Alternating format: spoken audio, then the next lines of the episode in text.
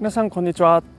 脱サラリンゴ農家研修日記のじゅんです。この放送はコメント返し専用の放送になります。はい、えー、第17回放送ですね、えー、僕が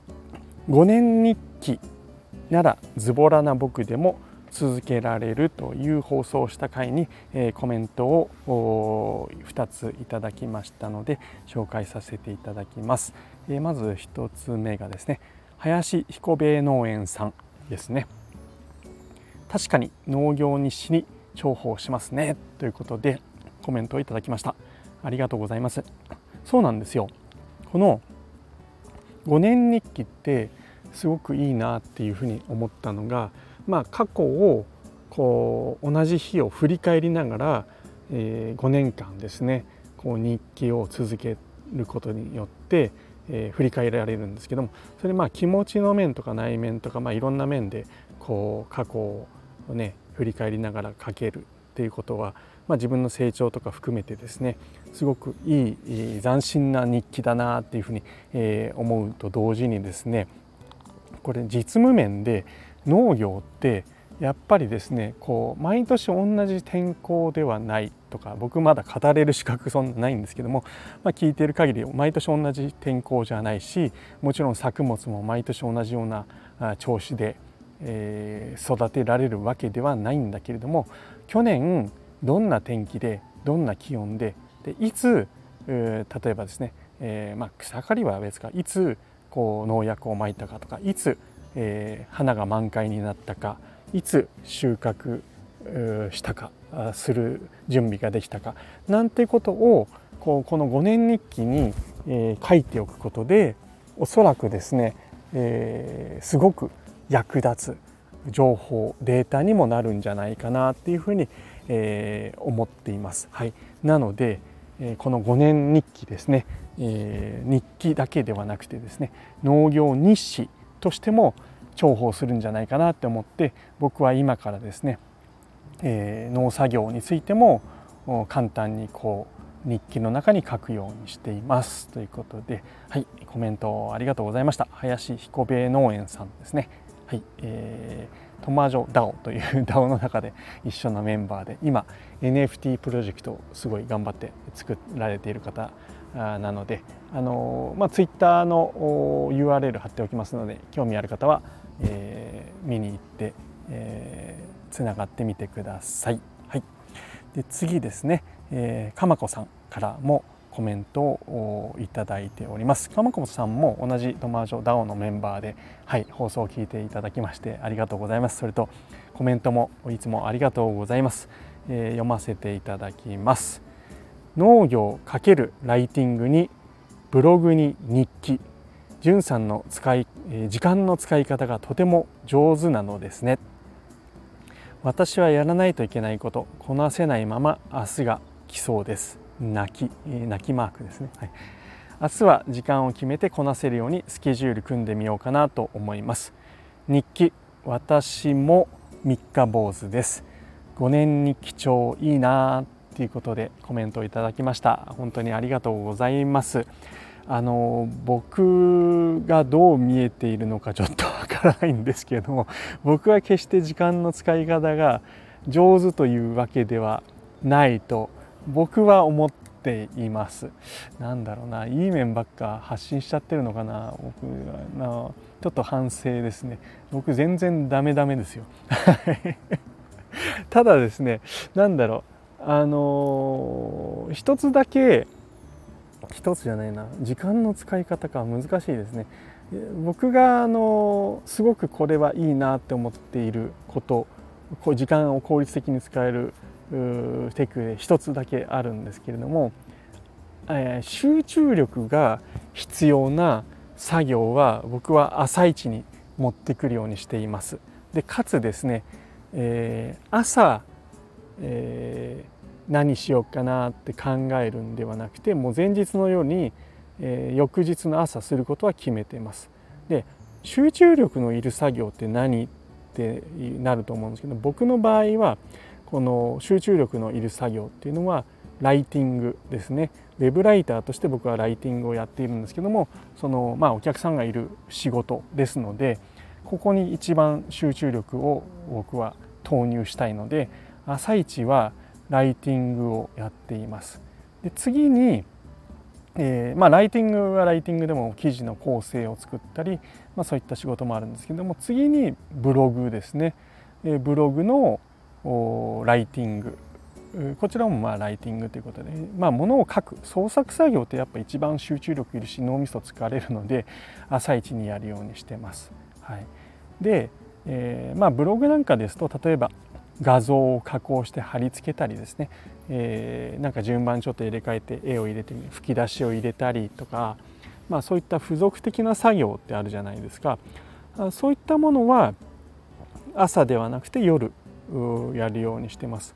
えー、まあ夜ライティングって結構こう効率悪かったり、まあ、かけてもやっぱりですねそれを翌朝見直してみるといまいちなんですよね。はい、なので朝集中力が必要なものをやる夜はまあ惰性でもある程度頭使わなくても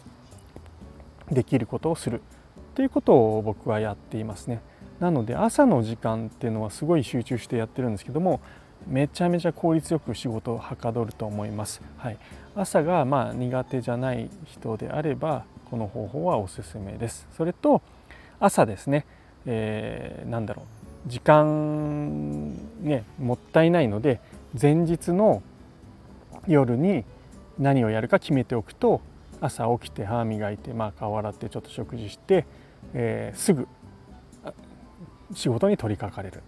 えー、朝のその迷う時間とか、えー、もったいないですよね。なので、えー、前日の夜に決めておくとか、まあ、あとはあれかな。朝一でメールとかそういうのはなるべく見ない。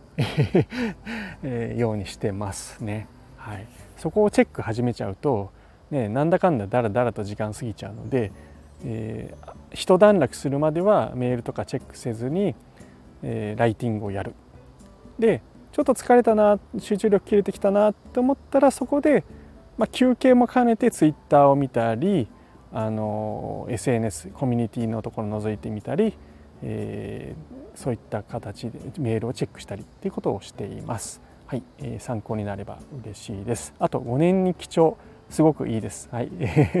ぜひ、えー、おすすめです。三日坊主日記三日坊主ってことなんですけれども、これ5年に記帳を始めるとですね本当えー、その書いてる時に下4列翌年とね4年5年後まで空欄で書くんですよね。あここ来年ここ埋めたいなっていうことがすごくモチベーションになるし楽しみになるんですよね。来年僕が8月今日7日に書いた日記を見返しながら8月7日2023年8月7日の日記を書くわけですよ。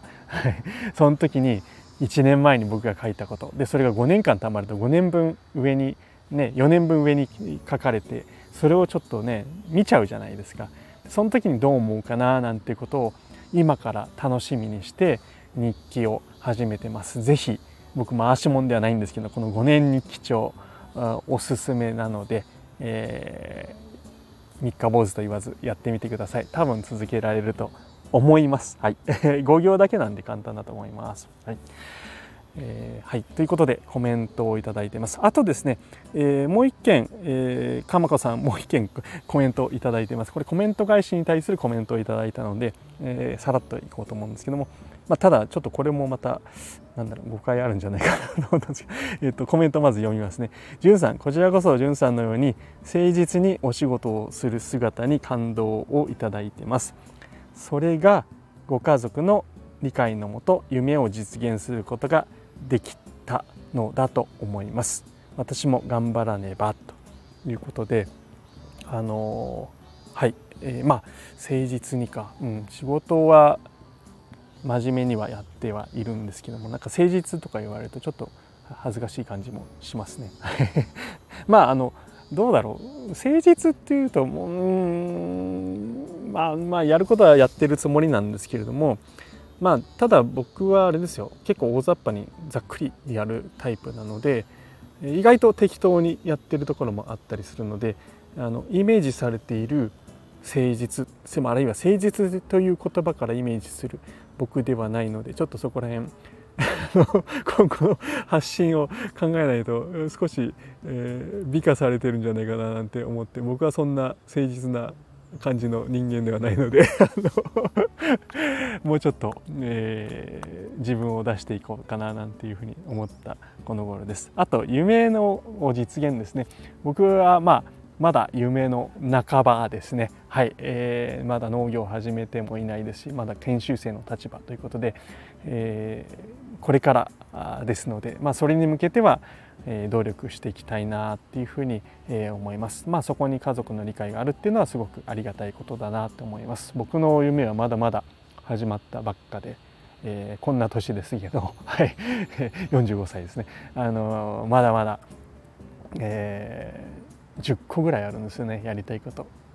今ちょっと書き出したりしてるんですけどもそこに向けてはい、えー、頑張っていこうかななんていうふうに思っています。はい、以上ですね、えー、3件もコメントをいただきまして本当にありがとうございました。あの毎回お話ししてるんですけども、まあ、大事なことなんで毎回、えー、お伝えしたいと思うんですけどもこういったコメントって本当にすごく嬉しいです。あの